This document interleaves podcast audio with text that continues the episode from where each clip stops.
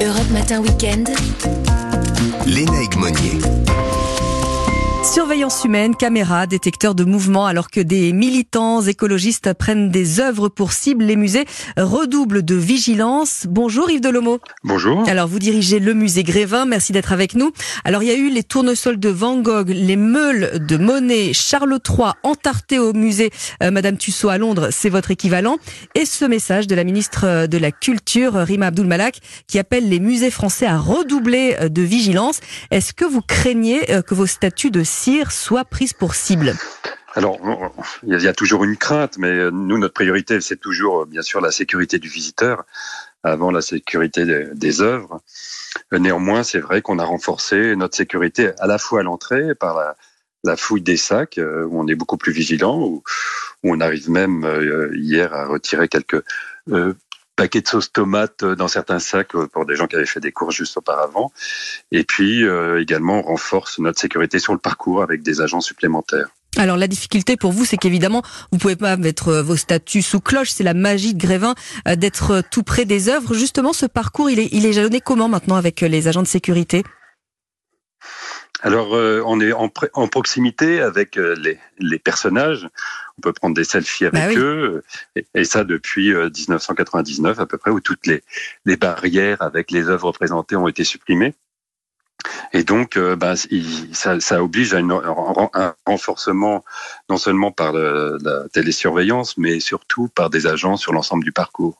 Et une formation un peu différente, c'est-à-dire qu'il faut arriver à repérer des comportements qui sont euh, pas adéquats ou qui sont qui paraissent étranges sur le parcours. Alors le musée Grévin, vous vous avez déjà été ciblé hein, par le passé. Il y avait une fémène qui était euh, venue poignarder en 2014 la statue de Vladimir Poutine. J'ai lu que Donald Trump avait euh, connu quelques désagréments au niveau de son nez également.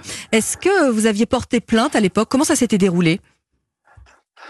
Alors pour les fémènes, effectivement, qui avaient poignardé les, les seins nus, euh, euh, une plainte avait été déposée. Euh, le ministère public aussi avait déposé une plainte pour exhibition, euh, ce qui a été rejeté parce que les fémènes avaient prétexté qu'il n'y a pas de raison que les hommes puissent montrer leur sein et, et pas les femmes. Donc ça, ça avait été euh, été un jugement assez euh, passionnant à suivre. Mmh. Et puis elles ont été condamnées néanmoins à euh, réparer euh, les dégâts qu'elles avaient réalisés. Donc, euh, en, ça a été jusqu'en cassation hein, et, et, la condamnation a eu lieu pour le, la dégradation des œuvres. Alors, c'était une forme de radicalité également. Comment expliquez-vous euh, cette radicalité autour de l'écologie aujourd'hui, cette forme qui vient de, je crois, de bah, plutôt d'Angleterre hein? Euh, oui, ça vient, ça vient de, des pays anglo-saxons. Alors pour les pour les le message était assez clair. Pour les écologistes, c'est un peu plus compliqué de, de comprendre le message. Euh, voilà, mais on est vigilant sur l'ensemble des, des comportements sur le parcours euh, et dans le passé même euh, un, un, personnage. Alors à l'époque il y avait moins de sécurité. Un personnage comme Georges Marchais avait été kidnappé. On l'avait retrouvé dans la fosse aux ours aux eaux de Vincennes. Alors là c'était presque un peu plus amusant effectivement, mais j'imagine qu'il y a une inquiétude. On a essayé de contacter des gens du musée d'Orsay, du musée du Louvre. Ils veulent pas trop parler du sujet. On sent que c'est c'est un peu tendu quand même. Hein. Oui, il y a une certaine tension, mais euh, en France, la sécurité est beaucoup plus importante. Par exemple, aux Pays-Bas, il n'y a pas de fouille de sac euh, comme il y a en France. Il n'y a pas le même niveau au niveau du plan Vigipirate. Mmh. Donc, il y a une sécurité en France qui est bien plus forte que sur euh, certains musées anglo-saxons. Et qui vient effectivement, euh, hélas, de notre passé euh, face au terrorisme. Et évidemment, vous avez dû à nombreuses reprises réajuster également la, la sécurité. Pour qu'on ait une petite idée, si jamais une statue du musée Grévin était, était attaquée, combien ça coûte une statue de cire? Alors le coût de revient d'une statue, bah, c'est six mois de travail et c'est souvent plus de 50 000 euros.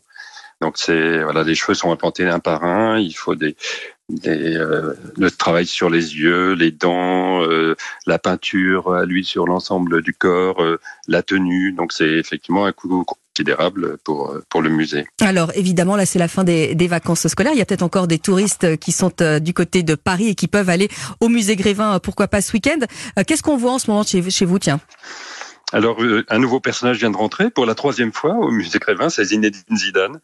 Euh, il a été refait trois fois. Seulement de rares personnages ont été refaits trois fois, comme le général de Gaulle ou, ou la reine Elisabeth II. Et puis, euh, bientôt, on pourra voir aussi qu'il va rentrer au musée Grévin euh, Squeezie, YouTuber, bien connu des jeunes, streamer. Voilà, tout à fait. Et puis Audrey Fleurot aussi, un personnage, une actrice euh, qui devient emblématique euh, du paysage audiovisuel. Et alors pourquoi il a fallu le faire refaire trois fois? Zidane, il a pris deux, deux, deux gros coups de vieux ou c'était euh, on rafraîchit, on rafraîchit régulièrement les statues alors on a progressé aujourd'hui dans nos sculpteurs ont progressé dans la, dans la, représentation et la ressemblance des personnages.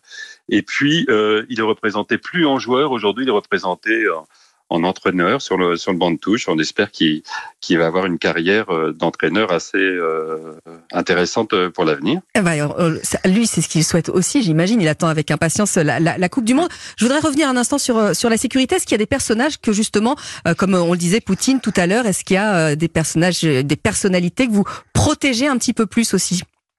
Est-ce qu'il y en a qu'on n'a pas le droit de toucher, d'approcher? On a la reproduction du bureau euh, d'Emmanuel Macron, et donc on a un peu plus de surveillance dans cette zone. Et puis c'est dans cette zone également qu'on va trouver Joe Biden, la reine d'Angleterre, euh, Xi Jinping, donc il y a un peu plus de surveillance euh, là où on trouve les grands hommes d'État. Auprès des, grands de ce monde, eh ben on vous remercie beaucoup en tout cas d'être venu ce matin sur Europe 1 nous parler du musée Grévin et de la sécurité et de l'activisme en général. Yves Delomo, je rappelle que vous dirigez le musée Grévin, c'est à Paris. Merci beaucoup à vous.